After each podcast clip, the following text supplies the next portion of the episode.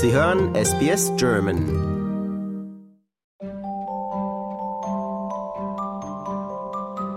SBS On Demand ist eine Fundgrube für internationale Filme in der Originalsprache.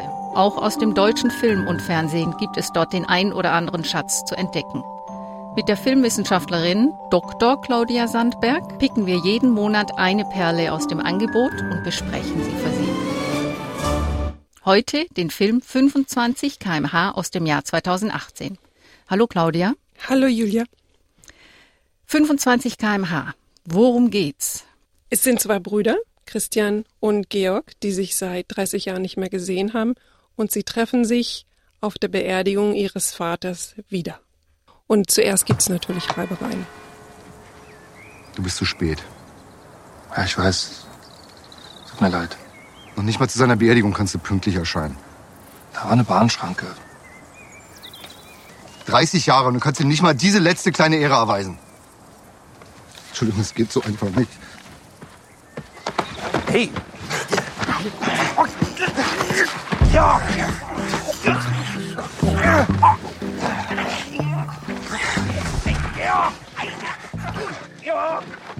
Weil sich Christian, also der Lars Eidinger Charakter, sich nie gemeldet hat, auch nicht bei seinem Vater, nicht bei seinem Bruder und natürlich auch noch zu spät kommt zur Beerdigung. Christian ist 30 Jahre lang in der Welt herumgereist, ist Investmentbanker, hat kein Zuhause, hat zwar irgendwo ein Apartment in Singapur, aber ist da eigentlich nie. Und ganz im Gegensatz dazu ist Georg total bodenständig, hat schon immer ähm, in diesem Ort gewohnt und hat diesen Ort nie verlassen, ist also ganz verwurzelt.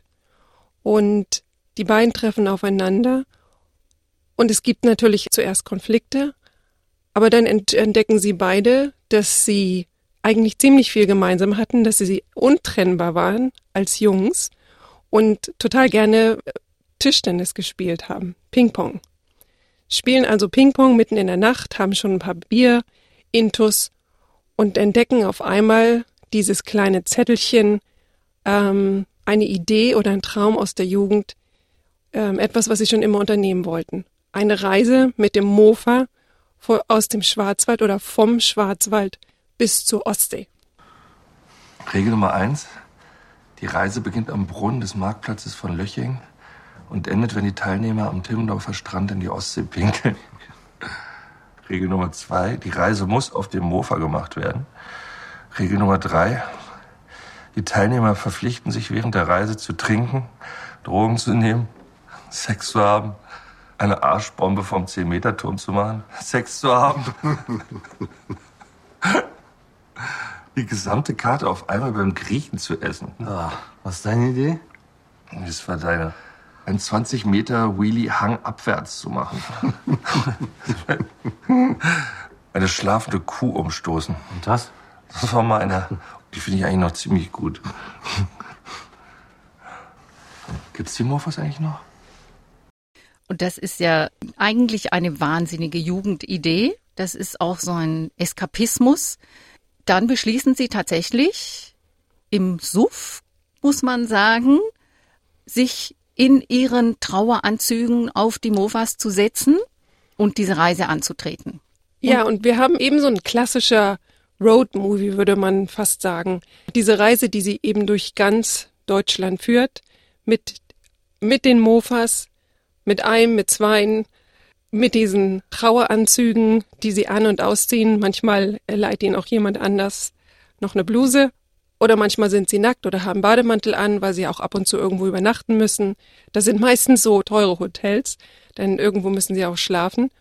Aber sie folgen total ihrem Instinkt, ihrem Bauchgefühl und ähm, erfahren auf dieser Reise ziemlich viel über sich selbst, über den jeweils anderen und auch Christian, der offensichtlich immer Probleme mit seinem Vater hatte, erfährt von Georg, dass also der Vater sehr krank gewesen ist und dass er ihn gepflegt hat und dass er immer nach seinem Sohn gefragt hat. Ja. Und der Christian ist auch so ein bisschen die treibende Kraft hinter dieser ganzen ähm, Tour. er ist so ein bisschen der Hyperaktive, der nicht stillsitzen kann, der wahrscheinlich auch sehr viel verdrängt dadurch, durch diesen Aktionismus, was aber mit sehr viel Komik einhergeht. Also man kann ganz viel lachen und dann kommt ein Satz, dann bleibt einem so ein bisschen das Lachen im Hals stecken, weil man dann erfährt, dass da irgendwas brodelt, wie das so ist in Familiengeschichten. Und vor allem fand ich interessant dieses Geschwisterthema, weil wer, wer Geschwister hat, weiß wahrscheinlich, wie eng das Verhältnis ist. Und auch wenn man sich ganz lange nicht sieht, also wir Expats kennen das wahrscheinlich noch besser. Man, man sieht sich jahrelang nicht und dann trifft man sich und man kann sofort anknüpfen, da wo man aufgehört hat. Und das habe ich da ganz stark gespürt in dem Film und das fand ich das Faszinierende, dass das so gut rübergebracht wurde. Klar, die haben sich erstmal geprügelt, ja, weil da natürlich ganz viel offen lag äh, während der letzten 30 Jahre. Aber dann war sofort durch das Tischtennisspielen diese Vertrautheit wieder da. Genau, also die beiden Charaktere sind nicht so aufgebaut worden, dass der eine eben, also dieses Gegensätzliche, ja, der eine ähm, äh, ist immer an einem Ort geblieben und der andere ähm, reist in der Welt herum. Sie kommen zusammen und sind zwei Brüder und das ist auch sehr, das ist sehr schön gespielt. Ähm, das ist auch sehr, ich finde, sehr glaubwürdig. Ähm, und das ist, eine tolle Besetzung mit äh, Lars Eidinger, dieser äh, extrovertierte Typ, der immer so für ein kleines Spektakel gut ist. Ähm, und dann der Georg, der so ein bisschen ähm, natürlich ähm, sich, sich zurücknimmt, ähm, keine Freundin hat. Wir haben die, das Tenlet, äh, auch sehr schön gespielt von Sandra Hüller, äh, die er schon immer geliebt hat. Und eigentlich hatte sich das Mofa gekauft weil er sie mitnehmen wollte und hat es noch nie gemacht. Und all diese Geheimnisse und dieses, alles das, was so unterdrückt ist, das kitzelt natürlich sein Bruder heraus. Aber auch andersrum. Ja, und da sind sie sehr gut drin, sich gegenseitig so rauszukitzeln und auch ein bisschen herauszufordern. Weil jeder so eine kleine Leiche im Keller hat und er möchte die Türe nicht öffnen aber ähm, diese Reise bringt sie dann natürlich noch näher zueinander wieder und sie bringt sie auch dazu, diese Geister ähm, denen zu begegnen. Wie geht's denn jetzt weiter? Wie, was meinst du, wie geht's weiter? Naja, was willst du jetzt machen? Jetzt fahren wir an die Ostsee. Wie, Das war's jetzt. Einmal Fußball spielen, das reicht dir, oder was? Georg, du, ich weiß, du meinst es gut, aber es geht mir so auf den Sack. Wenn du jetzt weggehst, dann siehst du sie doch nie wieder. Das weißt du doch selber. Hör auf jetzt! Ich kann nicht, verstehst du das nicht? Ich kann es nicht. Hast du nicht gesehen, dass sie glücklich sind, so wie sie jetzt sind? Wenn ich jetzt klingel, dann mache ich das wieder kaputt, so wie ich es schon vor 15 Jahren kaputt gemacht habe. Das stimmt nicht. Doch, das stimmt. Das hier, das ist die eine Woche Freiheit, die ich mir nehme. Das ist meine Woche NGO. Aber in ein, zwei Tagen, da gehe ich nach Singapur zurück, ja, oder wo auch immer Sie mich dann noch haben wollen. Und ich habe nicht die Kraft und ich bin auch zu alt, um daran noch was zu ändern. Bist so feige. Ich bin feige?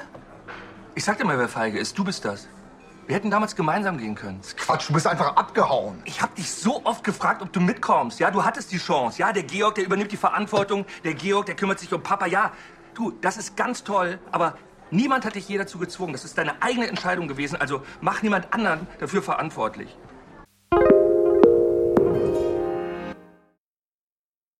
Was ich mich gefragt habe, ist es jetzt mehr so ein, also es wird bezeichnet als Ü40 Road Movie. Ähm, ist es jetzt eine Art Midlife Crisis Geschichte oder ist es doch mehr ein Coming of Age Movie in diesem Sinne? Ja, der hängt irgendwo dazwischen. Ich könnte die Frage auch nicht eindeutig für mich beantworten. Ich fand auf alle Fälle, das war ein Film, der so herzerwärmend war. Er war witzig. Ähm, klar, das ist was für die Leute, die äh, in den 80ern aufgewachsen sind mit der äh, Musik, mit Depeche Mode und mit Aha. Man sieht noch die Poster an der Wand äh, im, im Kinderzimmer sehr gute Musik, ähm, guter Rhythmus und auch hochklassig besetzt, dieser Film. Franka Potente hat eine kleine Rolle da drin. Alexandra Maria Lara, wie gesagt, Sandra Hüller. Wunderbar. Was ist dir da noch aufgefallen? Ja, wir sind hier in diesem Dörfchen im Schwarzwald in der Nähe von Willingen-Schwenningen. Villinger Schwenninger, Entschuldigung. würde man sagen. ja. Ja, also mir ist vor allem aufgefallen, dass keiner Dialekt spricht, außer dem Tenle. Das, äh, gut, das liegt natürlich an der Besetzung mit Bjarne Mädel und ähm, Lars Eidinger. Die kommen beide natürlich nicht aus der Gegend. Ja, und äh, wenn man an ein breites Publikum einen deutschsprachigen Film richtet, dann muss man natürlich Hochdeutsch sprechen, sonst gibt's natürlich Verständigungsprobleme, das verstehe ich. Aber es gibt auch Filme, in denen das geschafft wurde, dass der Dialekt wenigstens so ein bisschen durchgehalten wurde. Also ich finde, ich persönlich finde es vor allem bei ähm, der Figur des Georgs unglaubwürdig, dass er reinstes Hochdeutsch spricht, weil er in diesem Dorf hängen geblieben ist. Und in diesen Dörfern spricht man einfach Dialekt. Was wir vielleicht noch sagen sollten, ist diese Nebendarsteller, die ja so hochkarätig besetzt sind. Wir lernen die alle kennen in Szenen, in denen die beiden Brüder diese Bucketlist abarbeiten. Das ist eigentlich ein recht einfaches Konzept, aber ich finde, es funktioniert ziemlich gut.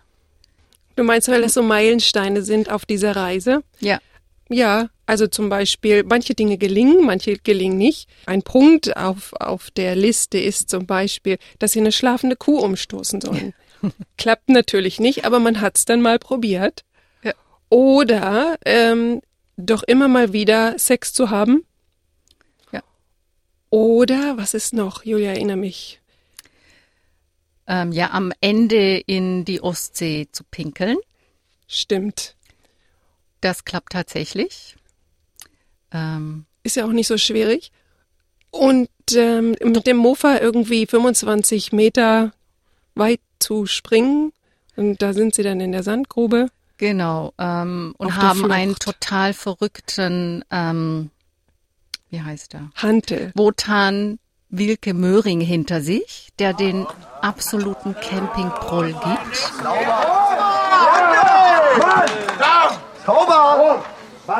Handel. Sie nennen ihn Handel. Anscheinend sein Spitzname. Wer hat's gemacht? Passt. Jawohl! Ante, komm, Ante! Ante, spiel, spiel! Ja! Vom Meister gelernt, ne? Läuft, Digga. Ja, was, was? Was guckst du so, du Wachturm? Du spielst scheiße. Spielst besser oder was? 100 Euro besser. Dann zeig mal die Kohle. Fuck, ich hab nur 20. Ich geh Geld holen. Ist klar, verpisst euch. Ganz großartig. Ja. Ja. Ja, diese Camping-Szene ist unglaublich. Also die ist so witzig. Also von, also so ein, so ein stereotypischer, mh, ja, Camping-Proll, ähm, Sport-Fanatiker, ähm, ein bisschen ans Norddeutsche angelehnt. Äh, da muss man so ein bisschen drüber hinwegsehen, vielleicht Nordostdeutsch, denn sie sind dann, sie kommen in Haffkrug an. Aber da blicken wir jetzt einfach mal drüber hinweg. Ja. Ich würde sagen, wer Sehnsucht nach dem deutschen Sommer hat, gerade jetzt, wo es so kalt und so dunkel ist, da sollte er sich oder sie sich unbedingt diesen Film ansehen. Ja, kann ich auch nur empfehlen und vor allem, weil es auch mit so viel Komik daherkommt. Ja, aber auch den Ernst nicht außer Acht lässt. Also es gleitet nicht ab in den Slapstick oder wird peinlich. Boah, eine peinliche Szene gibt es. da möchte ich jetzt nicht näher drauf eingehen. Aber es ist einfach ein rundum gute Laune Film.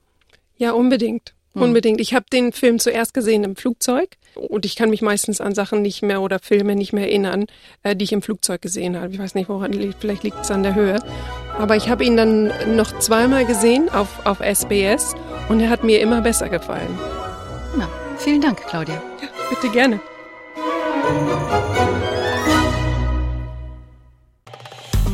Liken, teilen und kommentieren Sie unsere Inhalte bei facebook.com/sbsgerman.